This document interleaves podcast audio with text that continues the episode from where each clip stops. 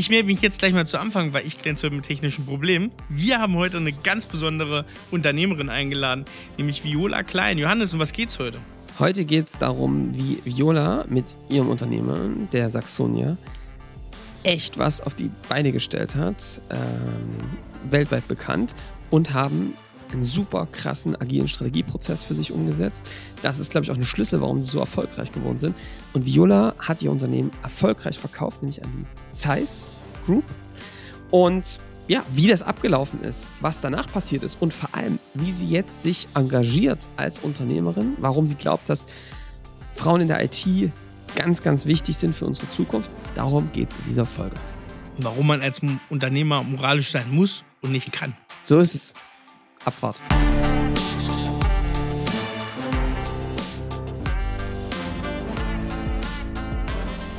Willkommen zum Scaling Champions Podcast. Konkrete Tipps und Werkzeuge für die Skalierung deines IT-Unternehmens. Hier bekommst du komprimiertes Erfahrungswissen aus über 80 Skalierungsprojekten pro Jahr. Zusammengestellt von Johannes Rasch und Erik Osselmann. Und damit auch von uns ein herzliches Willkommen hier zum Scaling Champions Podcast. Das erste Mal im Jahr, nee, das stimmt gar nicht, wir hatten schon mal einen Gast, aber das zweite Mal im Jahr mit ja. Gast, mit Gästin heute. Aber einen ganz besonderen Gast. Gästin. Aber hallo. Ich begrüße heute den Johannes natürlich, aber vor allem unseren Gast, die Viola. Viola Klein ist heute bei uns zu Gast. Hallo Viola. Hallo Erik. Hallo Johannes. Hallo. Viola Klein ist heute zu Gast und deswegen so toll für uns, weil wir äh, schon ganz viel von ihr gehört haben und äh, schon, wenn man in der Dresdner, aber auch gesamten IT-Branche unterwegs ist, an ihr eigentlich nicht vorbeikommt. Und deswegen freuen wir uns besonders, dass wir heute mal mit ihr persönlich sprechen können.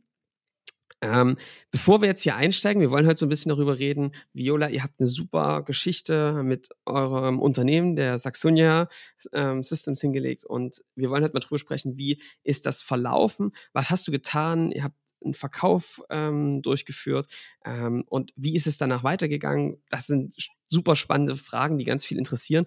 Vielleicht bevor wir starten, erzähl doch mal ganz kurz, ähm, wer bist du und ähm, wie kommt das, dass du heute da bist, wo du bist? Oh, das wäre jetzt eine lange, längere Geschichte. Ihr habt noch eine Stunde, ja. ne? ja, ja. ja, ich fange mal so an. 1990 äh, war für mich wie für jeden anderen, der im, in der DDR groß geworden ist und äh, dort gelebt hat, äh, eine Zäsur. Äh, viele mhm. werden das bestätigen, haben, ein, so geht's mir zumindest, ein erstes und ein zweites Leben. Das erste Leben ja. war in der DDR und das zweite Leben mhm. war dann das Leben danach. Das heißt, ich bin äh, studierte Kindergärtnerin und war Leiterin eines Kindergartens und war, glaube ich, die erste Ach, Arbeitslose nach der Wende in Dresden. Äh, ja. Die Geschichte äh, ist schon ein paar Mal also von Journalisten aufgegriffen worden. Klar saß ich am Arbeitsamt und hab, ähm, wollte wieder arbeiten gehen, nachdem mein zweites mhm. Kind ähm, geboren und das Babyjahr zu Ende war. Und das war 1990. Ähm, ja, und äh, wer sich erinnert, 90, 91, da war eigentlich ähm, ja die DDR im freien Fall und äh, damit ja. viele Unternehmen im Osten. Und es war eine, eine gruselige Zeit. Aber selbstbewusst wie ich war, bin ich auf das Arbeitsamt und habe gesagt, ich will arbeiten. Und der Arbeitsvermittler damals, hm, eigentlich der Abwehrer ne, von Leuten, ja. äh, kam aus Bayern und erklärte mir, dass man doch als Mutter von zwei kleinen Kindern auch sehr beruhigt zu Hause sein kann und notfalls auch Arbeitslosengeld kriegen kann. Aber das war nicht mein Aber das war nicht dein Plan. Das irgendwie. war nicht mein Plan. ähm, aber ich habe dann gearbeitet in einem Heim für schwerbehinderte Kinder äh, in Dresden. Muss sagen, das ist eine sehr anspruchsvolle Arbeit, aber für mich nie die richtige Arbeit war obwohl ich aus der Pädagogik kam. Äh, was mir viel mehr lag, war die Organisation. Und ich hatte innerhalb von kurzer Zeit für das Heim äh, Spendengelder organisiert. Nämlich Gelder, dass wir die Zimmer neu einrichten konnten in den Gruppen, einen schönen Fernseher kaufen, einen Videorekorder und Filme dazu für die äh, Jugendlichen. Das war so mein Ding so und viele Dinge neben, nebenbei, so dass mich dann die mhm. Heimleitung gefragt hat, ob ich denn mir vorstellen könnte, Leiterin von dieser Einrichtung zu werden. Aber das konnte ich mir nie vorstellen. Denn plötzlich war die Welt mhm. groß. Es gab ganz viele Dinge, die man machen konnte. Und über einen Umweg, nämlich die Informatik für Frauen, bin ich dann äh, auf meinen Geschäftspartner getroffen, Andreas Mönch, den ja auch alle hier gut kennen. Ja, schon bei uns ja. im, Gast, im Podcast damals. Und ähm, Andreas und ich, das äh, war Liebe auf den ersten Blick. Ähm, das mhm. heißt, wir waren uns sicher, dass wir als Geschäftspartner die Welt rocken können. Und wir hatten große Pläne. Mhm. Dass die sich so erfüllen und dass das so geht, ähm, hat natürlich viele Jahre gedauert.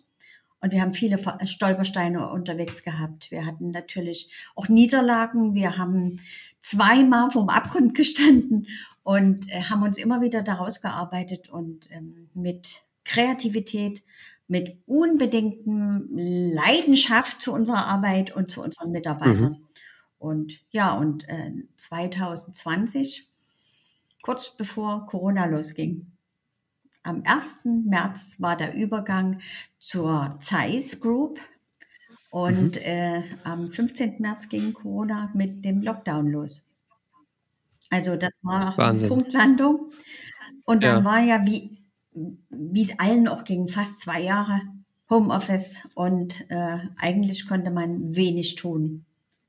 Mhm. Ja, das waren die letzten zwei Jahre, die waren hm, anspruchsvoll. Insofern, als ja. dass man das ja nie gewöhnt war. Ich bin ja der Außenminister unseres Unternehmens gewesen und bin eigentlich immer unterwegs gewesen und dann plötzlich zu Hause im Homeoffice. Das war nie mein Ding. Ja. ja. Und sag mal, damit die Zuhörer und Zuhörerinnen das ein bisschen einordnen können, was hat die Saxonia gemacht? Hm. Also wo, womit habt, was habt ihr da für Womit haben wir unser Geld verdient? Ne? ja. Ist ein Aspekt. Mit äh, Individualsoftwareentwicklung im Kundenauftrag. Mhm. Und ja. äh, wir haben große Projekte, anspruchsvolle Projekte gemacht, gemeinsam mit Unternehmen. Und äh, die Unternehmen waren deutschlandweit unterwegs. Äh, mhm. Also ein paar Namen kann ich hier nennen, Otto oder die RWE oder ganz früher die Aqua, später dann die Zeiss. Ähm, das waren so also große Kunden. Und in Berlin die Toll Collect, ähm, oder Stromanbieter verschiedene. Und dort haben wir also ganz klar abgegrenzte Projekte mhm. gemacht, aber gemeinsam mit dem Kunden und unsere Stärke war ja auch ne, ähm, agile Softwareentwicklung und aber ja. auch verteilte agile Softwareentwicklung. Und ähm, mhm. das hat sich sehr als sehr, sehr gut herausgestellt und, ähm, und die Zusammenarbeit mit den Kunden war exzellent. Ihr war dann so in der Spitze über 200 äh, Mitarbeiter, ne? So zum Verkauf dann, oder? Wie war das? Ja, zum Schluss waren wir äh, 250 Mitarbeiter in Deutschland, über 250 und dann nochmal 70 Mitarbeiter in Ungarn. Ja. Wahnsinn. Mhm. Wahnsinn. Und, und sag mal, du hast vorhin im Vorgespräch schon mal gesagt, wo wir so ein bisschen über die Sackgasse der Woche gesprochen haben. Bei dir war so eine eine ganz spannende Sackgasse. Vielleicht wollen wir ein bisschen reinstarten in das ja. Thema. Was hat dich damals so immer in dieser Zeit, wenn du da zurückblickst, so beschäftigt? Was war die Sackgasse für dich, in die du Also äh, 1992, bist? wo ich mich äh, selbstständig gemacht habe, also entschlossen habe, Andreas Mönch und ich, wir wären Geschäftspartner, haben mich ja. alle angeguckt und haben gesagt, also bist du noch zu retten? Zwei kleine mhm. Kinder und äh, das, das kann, das schaffst du nie. Hm. Ähm, ich habe mich Gott sei Dank nie beirren lassen. Aber im, wenn ich so zurückgucke, das war schon eine riesen Herausforderung. Damals lebte ich noch in der Vorstellung, dass man, wenn man als Unternehmer, sagen wir mal, drei oder fünf Jahre gearbeitet hat, dann mach, muss man sich keine Sorgen mehr machen. Dann läuft. Hat geklappt, oder? Äh, das ist natürlich völliger Blödsinn. Ähm, wer als Unternehmer früh aufsteht und sagt, ich habe es geschafft, der hat eigentlich schon verloren. Ich glaube, der hm. Kampf, und der wird mir jeder, der hier zuhört und selber ein Unternehmen führt, wird also ähm, das bestätigen. Das ist eine Herausforderung für jeden Tag. Und manchmal ja. ist man sich der Herausforderung bewusst und manchmal nie. Und ähm, ja. es gibt auch Zeiten, wo man so im Tagesgeschäft fast ertrinkt und trotzdem ja. irgendwann mal den Kopf rausstreckt und sagt, oh Moment, das und das und das nie vergessen und das und das und das noch dran denken und das auf den Weg bringen. Also ja. ein Unternehmer ist es entweder ganz oder gar nicht. Du sag mal, und Viola, äh, was war so der Punkt, als du, als du das für dich verändert hast? Ne? Das ist ja dieses, also ich, ich kenne das auch, dieser, das, was du gesagt hast, ja, geht ja so in die Richtung, ne? wenn ich dann mal das Unternehmen stabilisiert hat, dann geht es mir irgendwie besser. Ähm, das sorgt ja auch immer dafür, dass man irgendwie gehetzt ist, ne, auf diesen Punkt, das zu erzeugen. Wie hat sich das bei dir verändert? Gab es da eine Situation oder ist das irgendwie mit der Zeit gekommen? Also ähm, dieses äh, Bewusstwerden der Verantwortung, wofür man mhm. alles einen Hut auf hat, das hat sich natürlich ja. erst über die Zeit entwickelt. Ja. Äh, was mir ziemlich gleich und schnell bewusst war, die Verantwortung für die Mitarbeiter. Und Andreas mhm. und mich, also mein Geschäftspartner und mich, zeichnet aus, dass wir ähnliche Werte haben. Das ja. heißt, es ist uns wichtig, wie man in unserem Unternehmen gearbeitet hat, wie die Leute ticken, wie die Menschen miteinander umgehen, was wir ausstrahlen nach außen. Das waren so Dinge, die waren für uns sogar ja so wichtig, dass wir am Anfang darüber gesprochen haben. Mhm. Und ähm, manchmal hat in diese Verantwortung ein bisschen gedrückt, das muss man schon so sagen.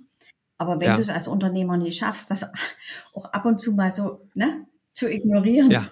auszublenden, auszublenden äh, hast, du, ja. hast du ein Problem. Und das geht mit vielen. Dingen so. Du kannst nie alles wissen, du kannst nie alles in, äh, kontrollieren. Und äh, das sind so Dinge, da muss man sich dann also überlegen, was ist jetzt meine Priorität.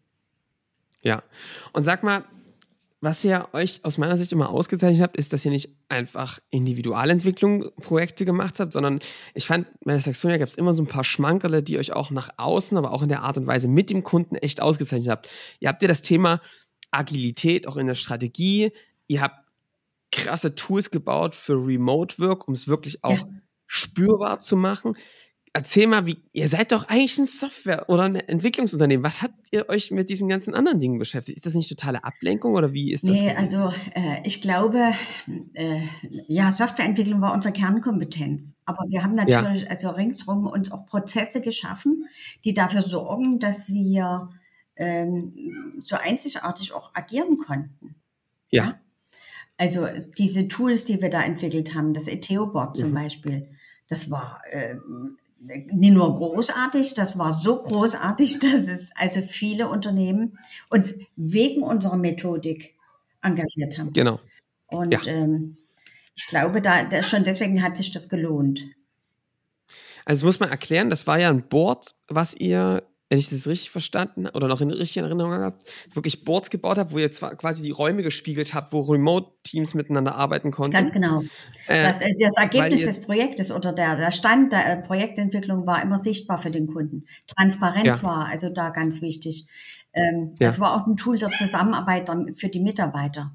Und mhm. ähm, aber die Transparenz zum Kunden und dem Kunden zu zeigen, wo stehen wir denn gerade, ähm, was ist äh, das Wichtige, warum das Projekt erfolgreich werden kann in Time und Budget oder wo ja. es hakt und warum es da hakt und was der Kunde ja. dazu tun kann, damit das Projekt erfolgreich wird. Also das kam auf dem Board hervorragend rüber. Das heißt, eigentlich habt ihr euch für das, was euer Spezialgebiet ist, wirklich so tiefe Arbeitsprozesse geschaffen, dass ihr auch nach außen den Kunden wirklich geholfen hat, auch seine Prozesse damit Richtig. besser zu machen. Und ja? wir haben uns den und, Luxus und, dann geleistet oder konnten uns den leisten, ja. äh, dass wir nur mit Kunden zusammengearbeitet haben, die ähnlich ticken, die ja. das auch wollten. Und äh, das ist oft nie einfach. Wir haben also bei einem ganz großen Unternehmen aus München, ich sage da mal keinen Namen, äh, sind wir da nie reingekommen, weil äh, der Betriebsrat der Meinung war, es wäre ähm, nicht in Ordnung, wenn man die Performance eines einzelnen Mitarbeiters herauslesen kann. Das hätte ja. man gekonnt. So, ja. und ähm, das ist eigentlich ein Widerspruch in sich, ne? Wenn du dir das überlegst, ja. du brauchst gute und fähige Mitarbeiter, die gemeinsam im Team an im gleichen Ziel arbeiten. Und ja. wenn da einer ständig also nie performt, muss man fragen, warum? Wie kann man dem so helfen? Kann, kann ja, der vielleicht ja. was anderes machen oder kann der an einer anderen Stelle eingesetzt werden? Aber ja. die Fragen durften wir nicht stellen. Und da haben wir gesagt, hm, ist nie unser Ding. Nehmt dann lieber die Kunden, die mit uns gemeinsam das, die Probleme lösen wollen. Braucht ja auch eine Menge Mut, oder? Sowas. Ja, so eine, du musst so dir das Dinge leisten können. Ja. Na, Mut ist die eine Sache, äh, Konsequenz, klar, wie bei der Kindererziehung. Ne? Ja. So ist es. no? so schön, schön. Und was ich da, was ich ganz spannend finde, ich meine, ihr seid ja in wirklich in eine Größe gewachsen. Ein Individualentwicklungsunternehmen, was Softwareprojekte macht, 200 Mitarbeiter, wirklich eine, also ja, echt eine richtig gute Größe. Ganz eine große Spezialität, die man euch von außen angesehen hat, aber auch wenn man euch kannte, natürlich wusste, ist, dass ihr euer Gesamtunternehmen mit einem agilen Strategieprozess organisiert habt. Zuhörer aus diesem Podcast wissen, dass wir davon große Fans sind, weil das ein Werk oder eine Idee von Management ist, die, glaube ich, gut zur heutigen Zeit passt, jetzt aus unserer Perspektive. Warum habt ihr euch dafür entschieden, das so transparent und so mit dem Team zu machen? Und was hat das dann rückblickend für dich auch für eine Bedeutung, so für den, für euer Unternehmen? Ja, wir haben 2010 damit auch? angefangen. 2010 aus, mhm. aus mehreren Gründen. Zum einen ja. erinnere dich 2009, die große Bankenkrise, Chipkrise, mhm. Dagegen pleite in Dresden und, und, und, Riesenprobleme. Viele unserer Kunden waren betroffen. Hat bedeutet, dass also äh, bestimmte Projekte gestoppt wurden. Also ja. Mm, es hätte uns existenziell bedroht. Mhm. Und wir haben uns im Laufe dieser Auseinandersetzung mit den Problemen die Frage gestellt, kann das so bleiben, wie wir das, wie wir arbeiten bisher? Müssen wir ja. anders denken? Müssen wir was anderes ähm, für uns finden? Eine andere Lösung? Ist unser Geschäftsmodell noch in Ordnung? Und wenn ja, wenn es nie in Ordnung ist, was können wir ändern, dass es wieder mhm. läuft? Mhm. Und dann haben wir uns ähm, wirklich innerhalb des Unternehmens die Verantwortungsträger zusammengeholt, nämlich die, die für äh, Projekte und Menschen zuständig waren. Mhm. Und haben angefangen die Diskussionsrunde. Also wir haben Strategie-Meeting genannt und hatten, haben uns wirklich den Luxus geleistet, uns da zwei Tage rauszunehmen und zwar viermal im Jahr, also einmal im Vierteljahr. Mhm. Ja. Am Anfang musste ja das Wollknäuel irgendwann mal auf Anfang äh, an die Wand geworfen. Was sind alles Mankos derzeit? Und da mhm. hatten wir eine Endlosliste. Ja. Ja, und dann haben wir die priorisiert woran müssen wir zuerst arbeiten? Was ist der zweite Punkt? Das sind wir schon in dem agilen Vorgehen, ne? Und ja. haben dann zu jedem äh, Punkt, den wir uns äh, für das Vierteljahr vorgenommen haben, einen Verantwortlichen gesetzt. Der hatte mhm. also, ne? Der wiederum konnte sich Menschen suchen, Mitarbeiter suchen, die vielleicht Bock haben, da mitzuarbeiten. Mhm. Und ähm, wir haben Strategie Stand-ups gemacht. Alle zwei mhm. Wochen. Und am Anfang hat das nur das Strategieteam gemacht. Aber draußen auf dem Gang, so dass alle Mitarbeiter, die vorbei konnten, konnten sich dazustellen und mal, mal lauschen und sowas. Das haben wir dann äh, so gemacht, dass in allen, in Hamburg, in, in, Berlin, in München, in Dresden zur gleichen Zeit, freitags 13 Uhr, das Strategie-Meeting war. Dieser Stand-up. Ne? Ja. Und ähm, am Anfang haben da mal zehn Leute reingeguckt war ja freiwillig. Ja. Und je mehr Mitarbeiter wir einbezogen haben, auch bei der Aufarbeitung dieser Strategiepunkte, desto mhm. mehr Leute haben sich dafür interessiert, das zu hören, da mitzumachen. Wir hatten dann teilweise 150 Mitarbeiter. Von 250 ist eine gute Quote. Ne? Oh, total. Ähm, alle sechs Wochen war es verpflichtend, war es Arbeitszeit. Und dazwischen mhm. äh, konnte man, wenn man Bock hatte, damit machen, da reinhören, sich angucken, wo steht denn das Unternehmen. Und das war das, der nächste Punkt für uns, Transparenz nicht nur zum Kunden hin, sondern zu unseren Mitarbeitern hin. Was machen wir denn eigentlich? Ja. Wo sind denn unsere Schwerpunkte? Was sollten wir, worüber sollten wir nachdenken? Was sollten wir ändern? Mhm. Und äh, du wirst staunen, wie viele gute Vorschläge auch von der Mitarbeiterseite kamen. Und ja. die sich dann auch ernst gefühlt haben, wenn das nämlich sichtbar Klar. war, plötzlich. Auch auf dem Board. Konnte jeder mhm. sehen. Mhm. In, der, in den Kaffeeküchen standen überall solche, solche Boards, solche Fernsehteile, wo man ja, äh, sehen ja. konnte, aha, was passiert denn gerade im Strategieprozess? Wo sind denn, mhm. was sind denn die Aufgaben, die zurzeit gerade stellen und wer ist denn dafür zuständig? Nämlich mit dem Bild von dem, der dafür zuständig ist. Ja. Und du konntest genau sehen an, an, an einer Leiste oben, an einer Skala, von Rot noch nichts gemacht bis Grün erledigt. Hm. Ja. Und dann wurde der Manager oder der Verantwortliche schon mal gefragt. ey, du, in 14 Tagen ist die Strategie, äh, die Aufgabe ja. zu Ende, da ist immer noch orange. Wieso? Mhm. Wo brauchst du Hilfe? Ja. War schon spannend, hat das Zusammenleben im Unternehmen verändert, mhm. hat die Menschen näher gebracht, weil plötzlich verstanden viele, was geht denn da oben vor. Ja, und ja. Ähm, das war eine, eine gute Entscheidung, das so zu machen und hat sich als positiv herausgestellt. Cool. Also eigentlich in einer Situation, wo, wo es auch ganz schön geruckelt hat, sich zusammen ja geballt, ja. ja.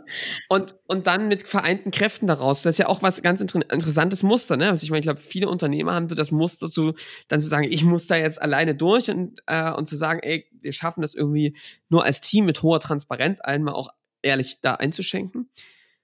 Am Ende des Tages, wie war das für dich, so ein Unternehmen zu führen mit so einem eigenverantwortlichen Strategieentwicklung? Was, was hat es für dich am Ende des Tages gebracht? Du hast ja bestimmt auch den Vergleich zu anderen. Ja, die Konsequenz ist natürlich, dass du andere Menschen brauchst. Ja. Also du brauchst Leute, die äh, Eigenverantwortung auch fühlen. Du ja. brauchst Leute, die das interessiert, was sie tun. Die sogar möglicherweise mhm. Spaß haben an dem, was sie arbeiten. Das wäre verrückt, ja. Und, ähm, und du brauchst Menschen, die teamfähig sind. Und, äh, und ja. es stellte sich ja dann bei uns auch die Frage, wie finden wir solche Leute? Ich meine, IT-Leute mhm. und ein Profil brauchst du nicht diskutieren, das ist eindeutig, der muss das ja. und das haben. Ja. Aber wie findest du raus, ob jemand wirklich teamfähig ist? Ob jemand Verantwortung übernehmen will und kann? Mhm. Und die Frage ist eigentlich gar nicht so schwer zu beantworten. Du guckst einfach mal, das findest du auch im Lebenslauf, ist denn einer bei einer freiwilligen Feuerwehr mal gewesen? Hat einer beim Roten Kreuz, was weiß ich, oder ist regelmäßiger Blutspender oder was auch immer. Du, ja. fi du findest ja. was, ja. Äh, wenn du, wenn du da reinguckst und merkst, aha, der guckt über sein eigenes Leben hinaus, der tut auch was für andere, teilweise sogar altruistisch. Ich meine, die Freiwillige Feuerwehr ist eine tolle Geschichte. Oder er geht in Schulen und, und hilft Kindern, wobei auch immer oder ja. ist in irgendeinem Verein und sitzt als Kassenwart da. Also ja. ich denke schon, dass man das rauskriegt. Und äh, ja. solche Leute, die das ähm, freiwillig tun, gehen anders an Arbeitsaufgaben heran. Und das war dann ähm, auch die Konsequenz, äh, anders zu schauen beim Einstellen. Sehr gut. Und Viola, was ja jetzt sehr, sehr spannend ist, jetzt hast du ja schon berichtet, ihr habt dann euer Unternehmen verkauft, quasi an den Kunden, oder? Muss ich das so, habe ich das so An den Kunden, verstanden? ja, an einen unserer großen Kunden. Er, erklär mir, wie funktioniert das? Der sagt ja jetzt wieder der ein oder andere, ein Individualentwicklungsunternehmen, ein Verkaufen, funktioniert das? An den Kunden, wie muss, wie kann sowas also, passieren? Johannes, das ist gar nicht so schwer. Wir waren dadurch, dass wir eine, eine gute ähm, Performance hatten, dass ja. wir gute Ergebnisse abgeliefert haben, hatten wir uns einen Namen erarbeitet in der Branche. Ja. Ähm, sind natürlich dann auch immer, wie es äh, beim normalen Menschen mit Headhuntern gibt es auch äh, Unternehmen, die sich um äh, Firmenverkäufe bemühen. Klar. Und ich kann dir sagen, wir haben jede Woche irgendeinen Brief gekriegt. Wir hatten, glaube ich, 19 Angebote von großen Unternehmen, die Interesse hatten, uns zu übernehmen. Ja aus Kanada, aus Frankreich, aus Russland, aus mhm. China, sonst woher. Ja. Und wir haben uns sogar mal mit einem kanadischen Unternehmer getroffen. Äh, aber das war nie unser, unser Ansinn. Mhm. Erstens äh, wollten wir in dem Moment noch äh, gar nicht verkaufen und äh, zum Zweiten ähm, hatten wir ja Pläne. Und unsere Pläne sahen ja auch so aus, äh, waren auf Wachstum mhm. und auf Qualität ausgerichtet. Ja. Ne? Das ja. waren die zwei Punkte, die, also, die man möglichst zusammenlassen sollte. Unbedingt, ja. Ja. Und, ähm, ja, und irgendwann, äh, Zeiss hat auch viele Dinge neu ins Auge gefasst, hat sich auch neu aufgestellt und waren plötzlich auch Weltmarktführer im medizintechnischen Bereich. Die haben gemerkt, dass die äh, Nachholbedarf haben in der IT, in der Digitalisierung. Mhm und dass sie da viel zu wenig eigene Kompetenz haben. Deswegen haben, wurden uns immer mehr Aufgaben übertragen. Und äh, an, ab einer bestimmten Stelle, wir mussten ja abwehren. Wir hatten ja auch eine Ampel, ja. eine eigene Ampel. Ne? Ja. Du kannst dich nicht von einem einzelnen Kunden abhängig machen. Ja. Da kam dann irgendwann der Vorschlag, wir würden gern bei euch einsteigen und in der Perspektive euch euer Unternehmen dann übernehmen. Mhm. Und da gab es lange Diskussionen. Also nicht bloß mit dem Andreas und mir, sondern wir waren ganz transparent in dem Bereich auch mhm. mit unserem Management-Team. Cool. Und haben mit denen Vor- und Nachteile diskutiert. Was gab es da für Ängste? Naja, dass dann plötzlich alles anders wird, mhm. äh, dass dann unsere Erfolge, die wir hatten durch den agilen äh, Strategieprozess, dass, äh, dass dann alles äh, mit der mit anderen Normen belegt wird und, und, und. Ja. Ähm, und deswegen waren unsere Verhandlungspositionen war sehr gut, na klar, logisch. Äh, aber wir konnten eben auch ganz klar äh, kommunizieren, unser Unternehmen nur dann, wenn. Und äh, wenn zum Beispiel die Firmenkultur, die wir also ganz bewusst und über viele Jahre so entwickelt hatten, wenn das bleiben kann. Und zur Firmenkultur gehörte ja viel. Da gehören nicht bloß also irgendwelche Positionen dazu, sondern auch wie man herangeht. Hm. Unser agiler Strategieprozess. Diese Tools, die wir uns geschaffen Worauf haben. Worauf ihr achtet, oder? Wen ihr einstellt, was, dass die Leute bei der Feuerwehr waren. Also du weißt, was ich meine, ganz, ne? Genau. Sehr, ganz ja. genau solche ja. Dinge. Ja. Und nur wenn das äh, funktioniert, dann würden wir über sowas nachdenken. Mhm. Und damit waren wir uns auch mit, äh, mit unserem äh, Strategie-Beteiligten ähm, einig. Mhm. Und ähm, so ist das dann passiert. Über eine ganze Zeit hin. Ne? Genau, es, glaub, es, war ja, es war ja ein laufender Prozess. Und jetzt ist natürlich die allerspannendste Frage. Jetzt kommt so ein Unternehmen wie Zeiss auf, auf, das, auf das Unternehmen und fragt sich, bleibt dieser, frage ich mich, bleibt der agile Strategieprozess bestehen? Oder sagt man dann, naja, komm, wir haben doch unsere Konzernideen, wie man so eine Strategie macht. Wie, wie ist das abgelaufen? Wie, wie, wir haben ja diesen, diese, diesen Asset, den wir da hatten, ja äh, breit gestreut und ja. kommuniziert. Du musst dir vorstellen, zum Schluss war von der Telekom ein Vorstand bei uns mit 20 seiner Mitarbeiter und haben sich das angeguckt. Ja. Und die sind rausgeschwebt bei uns. Na, ich habe eben noch viele Kontakte zu, zur Telekom und ja. manche sind jetzt nur mehr bei der Telekom, die immer das noch stimmt. wissen, das war ein toller Abend, ein, ein toller Tag für uns, wo wir sehen konnten, so okay, geht's auch. Ja. Und ähm, wir hatten das natürlich dem Vorstand äh, bei Zeiss und den verantwortlichen Leuten auch gezeigt. Ja. Im Vorfeld. Mhm. Und der Vorstandsvorsitzende von Zeiss war bei uns und hat sich diesen, diesen Prozess angeguckt. Ja. Äh, das sieht inzwischen so aus, dass die verantwortliche Mitarbeiterin, die Sylvie Löffler, mhm. wirklich bei Zeiss in der Welt rumtourt und unseren Prozess erläutert. Verrückt. Und andere Teile von Zeiss fit ja. macht, diesen Prozess auch zu installieren. Das ist keine Arbeit, die man über Nacht macht. Ja. Das ist ein langer Prozess. Ja.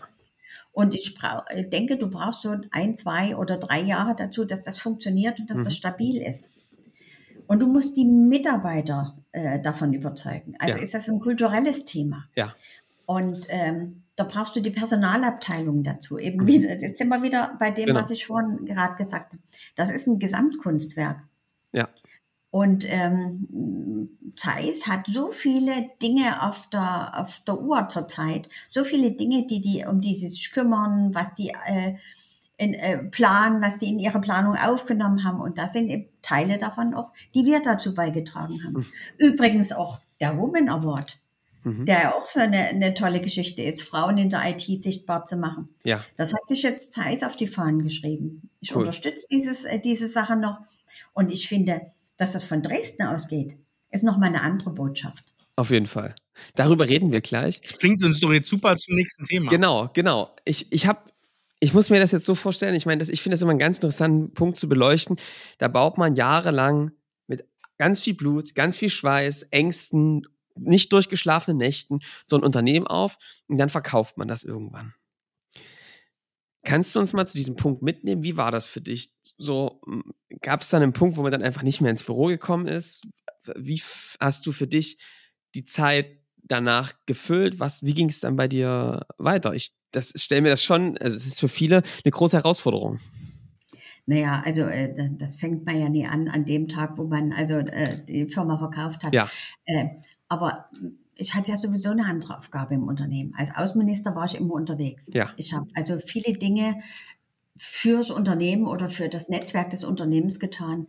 Also ich war bei Konferenzen, äh, bin im äh, Hauptvorstand von der Bitkom. Ja. Äh, ich hab, bin Stiftungsvorsitzende der Hope Stiftung. Ich bin vom Land Sachsen in einer Stiftung als stellvertretende Vorsitzende Stiftung Entwicklung und Frieden, die Willy Brandt damals gegründet hat mit seinem ähm, Geld, was er vom Nobelpreis erhalten Ja. hat, Friedensnobelpreis. Ähm, ich mache ich coache junge Unternehmer Mhm. ähm, oder junge Frauen, ähm, die ja aus meinem Frauennetzwerk kommen Mhm. und denen man doch ein Stück weiterhelfen kann, auch mit den Erfahrungen oder mit dem Netzwerk, was man da eröffnen kann. Also ähm, mir war noch keine einzige Minute langweilig. Im Gegenteil, ich muss mich jetzt, äh, äh, muss jetzt lernen, mich mehr zu fokussieren.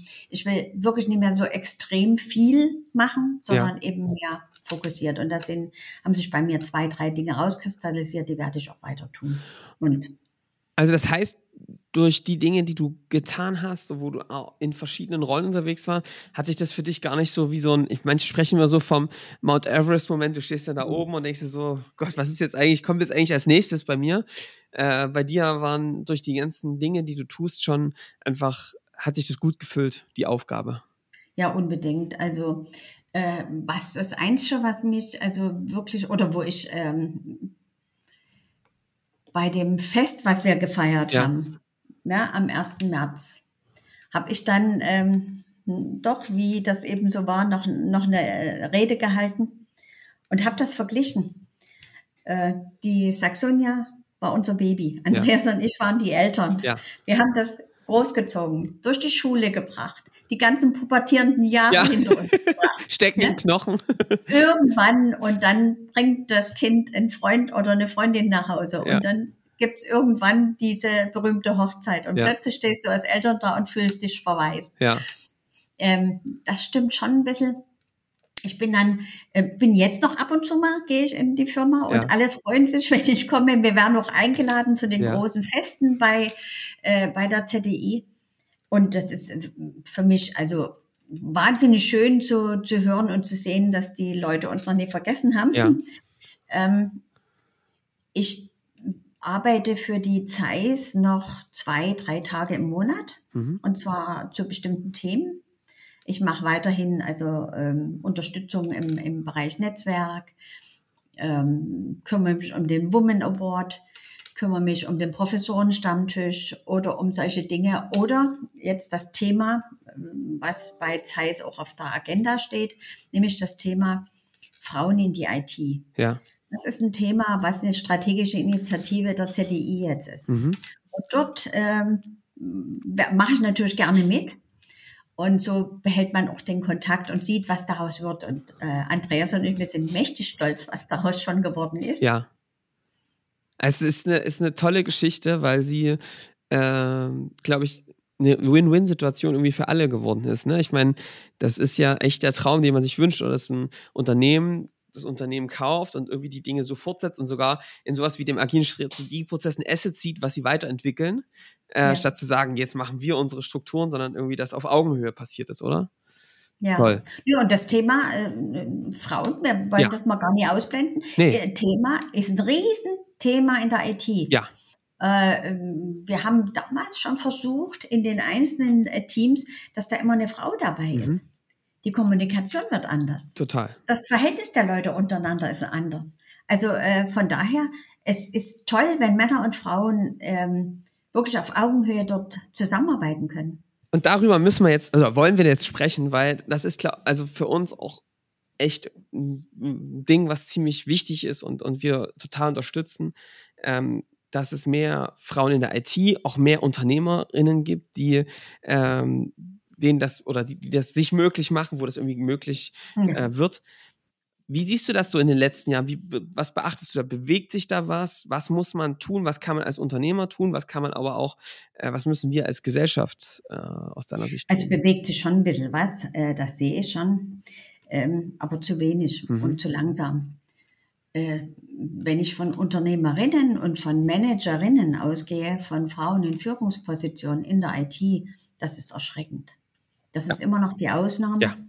Und das ist äh, immer noch keine Regel, dass äh, Frauen dann auch so auf, auf, auf Augenhöhe, dass das so passiert. Ja. Die werden oft in, in, in Stellen berufen, die sonst keiner machen will.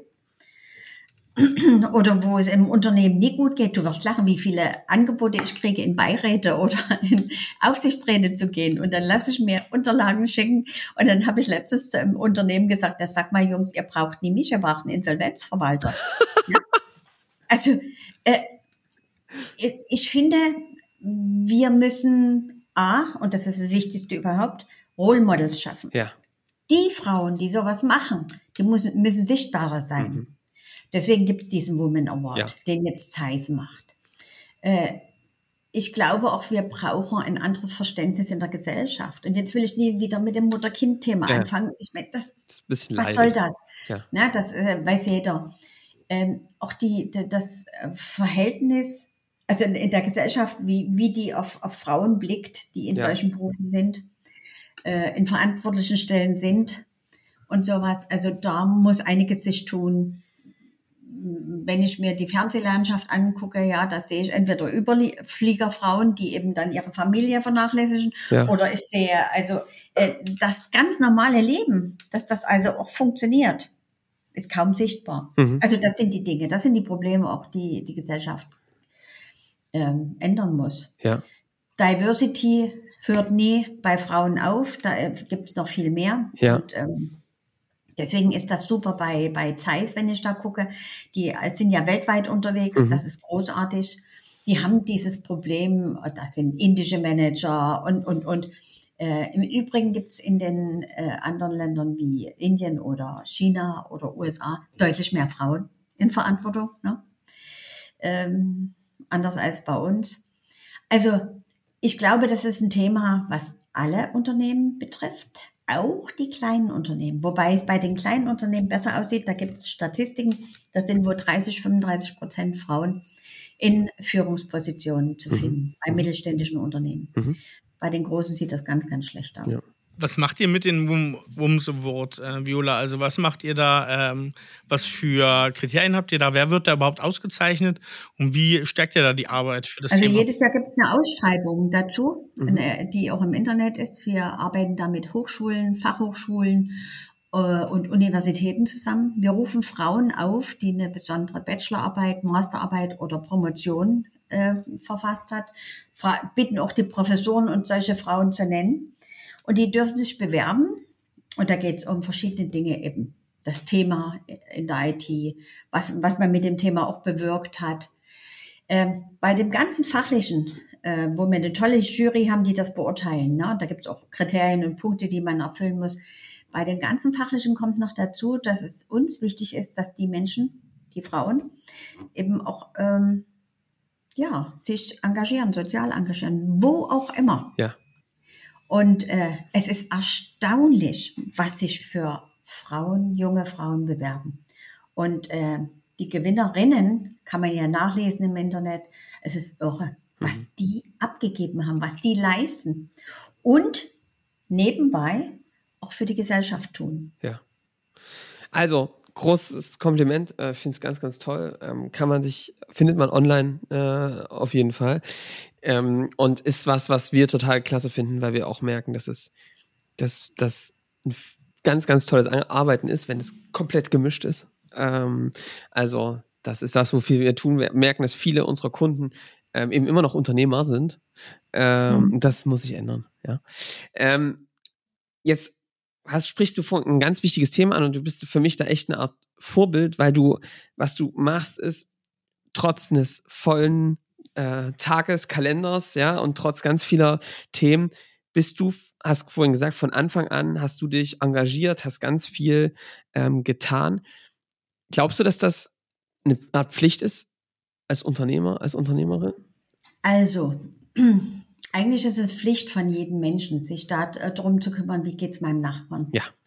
Oder äh, kann ich in meinem äh, Kindergarten, wo mein Kind ist, da irgendwie unterstützen? Kann ich in der Schule irgendwas? Und das machen viele. Mhm. Äh, es gibt doch Menschen, die sowas alles ablehnen. Und dann gibt es Menschen, die äh, das für selbstverständlich erachten. Und Andreas Mönch und ich, wir haben von Anfang an äh, uns dazu entschieden, dass unser Unternehmen, wenn wir Gewinn erwirtschaften, davon was abgeben. Und ich glaube, da gibt es so einen schönen, äh, schöner Spruch, ähm, dass wenn du das Glück teilst, dass es sich verdoppelt. Ja. Und äh, das ähm, kann ich nur unterstützen, wenn du wirklich und ehrlichen Herzens jemandem was gibst, dann äh, tut dir das mindestens genauso gut wie dem anderen. Mhm. Ähm, dass das nun äh, das Hope-Projekt geworden ist, die Hope-Stiftung, Ja. war so nie vorauszusetzen. Da gibt es die lustige Geschichte, dass der Andreas Mönch nach Südafrika gereist ist und äh, sich hat, hat dort heimlich geheiratet. Ja. Und derjenige, der ihn getraut hat, war der, der Pfarrer Stefan Hippler, Mhm. der damals gerade dieses Projekt gegründet hatte, die Hope-Stiftung. Und ähm, wo viel zu viele äh, kleine Kinder gestorben sind an AIDS. Das Ja. war der Ausgangspunkt 2001. Und Andreas kam wieder von Südafrika, frisch verheiratet und der Pfarrer hatte gesagt, ich will kein Geld von euch haben, aber vielleicht könnt ihr euch mal überlegen, ob ihr in Zukunft irgendwas tun könnt, äh, damit unser Projekt wachsen kann. Mhm. Und damals ging es darum, Kinder, die an AIDS erkrankt sind, äh, zu helfen oder den Müttern. Irgendwie materiell. Und da ging es auch drum um Medikamente. Damals gab es noch keine Medikamente in Afrika. Die gibt es erst seit 2004. Mhm. Ja, und Andreas Kram brachte mir so einen Flyer mit, legte den auf meinen Tisch und sagte, kümmere dich mal. ja klar, ich war der Außenminister. Ja, hast du dich gekümmert? Ja, noch nicht leiden. Aber an das und das und das und irgendwann räume ich meinen Schreibtisch auf. Das war 2001 oder 2002. Wann war denn die Flut in Dresden? 2002. Genau. Da habe ich meinen äh, Schreibtisch aufgeräumt und finde diesen, diesen Flyer. Und dann denke ich, oh Gott, dachte ich, äh, das habe ich irgendwie völlig aus den Augen verloren. Und daraufhin habe ich sofort dort angerufen, telefoniert mit dem Pfarrer. Und das war so spannend, das kannst du dir gar nicht vorstellen. Nach einer Stunde haben wir festgestellt, wir müssen jetzt erstmal aufhören zu telefonieren. Ich muss jetzt mal in Ruhe nachdenken. Dann war ich, glaube ich, zwei Monate später war ich dann in Kapstadt. Mhm. Und er hat mir eine Rundführung oder einen Rundgang zuteil werden lassen durch ein Township, Kailitscha, und durch die Sozialstation dort, wo, er- also, wo sein täglicher Arbeitsplatz war. Das hat, oh, das macht das mit dir. Mhm. Ich habe dann im Hotel gesessen und ähm, konnte nie essen und konnte nie äh, kein Wein trinken. Dort, weil ich einfach, ich dachte, das kannst du nicht machen. Du kannst doch hier nie sitzen und es dir gut gehen lassen. Und dann, äh, du kommst gerade von so einem, von so einem Wahnsinnsort, den du eigentlich nie wieder betreten willst. Ja. So, und ich habe dann lange Gespräche auch mit dem Pfarrer geführt. Nun muss ich sagen, ich bin wie alle Ossis. Weder katholisch noch Ja. evangelisch noch sonst was. Ja. Ähm, aber es hat mir die Augen geöffnet, über meinen Tellerrand hinaus zu gucken. Deswegen Afrika und deswegen dort in der Westcape-Region äh, kümmern wir uns in 16 Townships mit Sozialarbeitern und, und, und um Familien und Kinder. Heute geht es nicht mehr um Medikamente auszugeben, sondern um teilweise Angebote ge- zu machen, sein Leben zu ändern. Ja. Äh, wir kümmern uns um HIV-infizierte junge Mütter. Also die äh, gerade in der Schwangerschaft, ne, wenn die ab vierten Schwangerschaftsmonat zu uns kommen, eine bestimmte Behandlung kriegen, ist die Chance, dass die ein gesundes Kind zur Welt bringen, sehr, sehr groß. Ja. Wir sind gestartet mit einer Übertragung äh, von Mutter zu Kind während der Schwangerschaft von fast 70 Prozent Mhm. und sind jetzt bei unter einem Prozent. Wahnsinn. Ja, und wir kümmern uns um 800 Geburten Mhm. ungefähr im Monat. Krass. Und wenn du dir, jetzt kannst du selber rechnen, Ja. wie vielen Kindern wir es damit ermöglicht haben, ein Leben ohne Medikamente zu beginnen. Mhm. Also ähm, das sind so Aufgaben, die so wichtig sind und die auch das, was wir da gemacht haben, haben wir im, Un äh, im Unternehmen transparent gemacht. Und äh, ihr wisst, es gibt die Hub-Gala und man kann spenden und, sch- na, und wie auch immer. Auch viele Mitarbeiter haben das für sich angenommen. Ihr werdet lachen. Ich habe sogar ähm, Bewerbungen gekriegt von Studenten von der TU oder von der HTW, die das gesehen haben und gesagt haben, in so einem Unternehmen wollen wir arbeiten.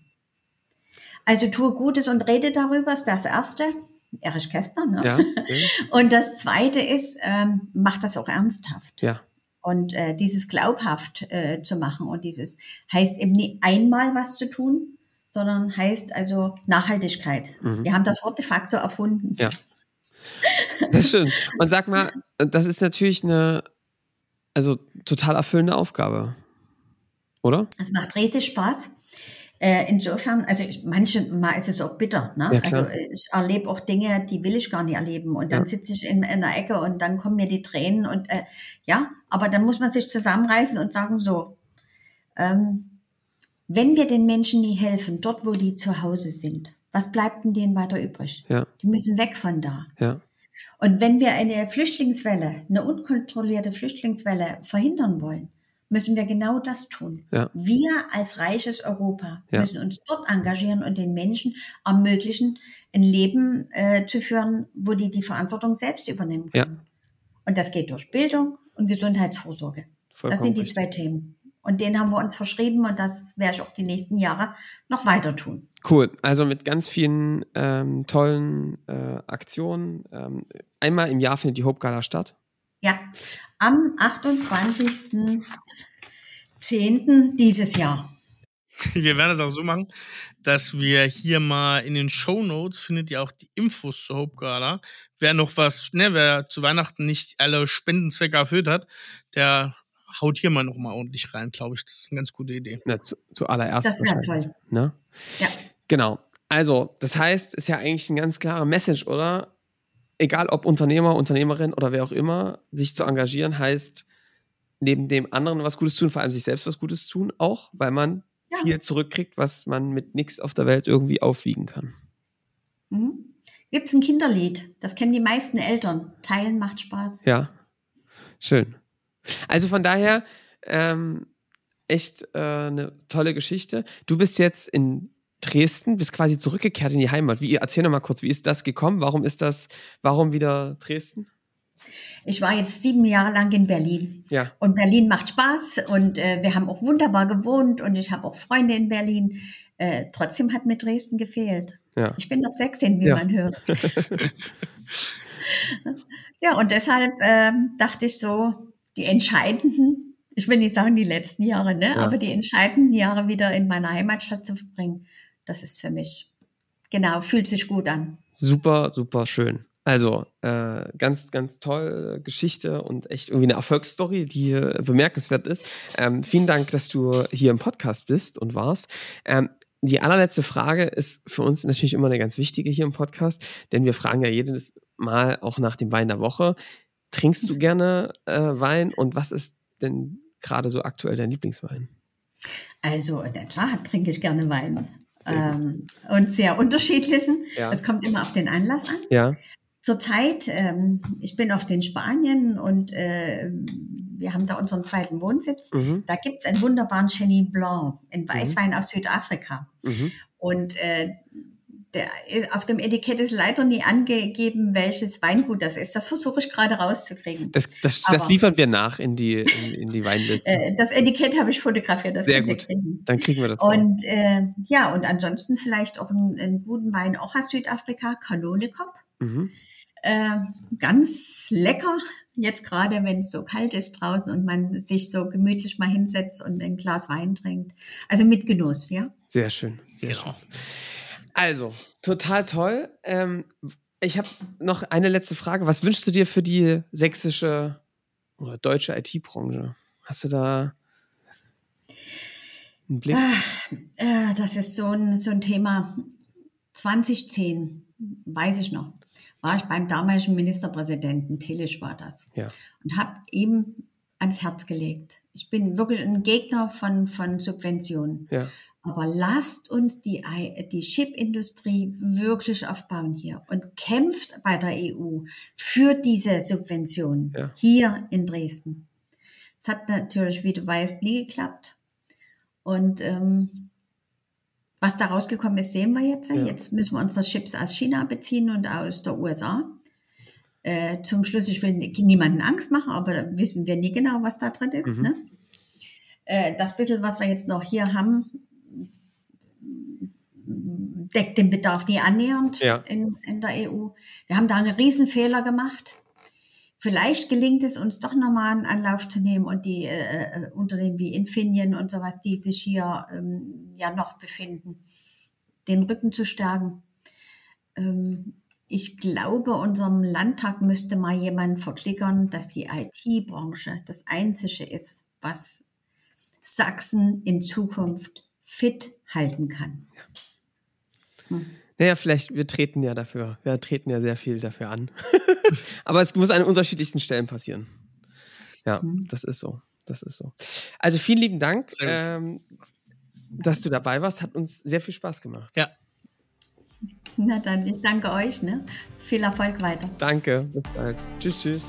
Genau, danke dir, Viola. Und ähm, ihr könnt wie immer natürlich äh, kommentieren. In den Shownotes findet ihr heute, wie gesagt, noch ein paar mehr Informationen. Äh, schreibt uns gerne, teilt diese Folge auch äh, gerne auf den äh, bekannten Plattformen. Und dann würde ich sagen, hören wir uns wieder in der nächsten Woche. Bis dahin, macht's gut. Ciao.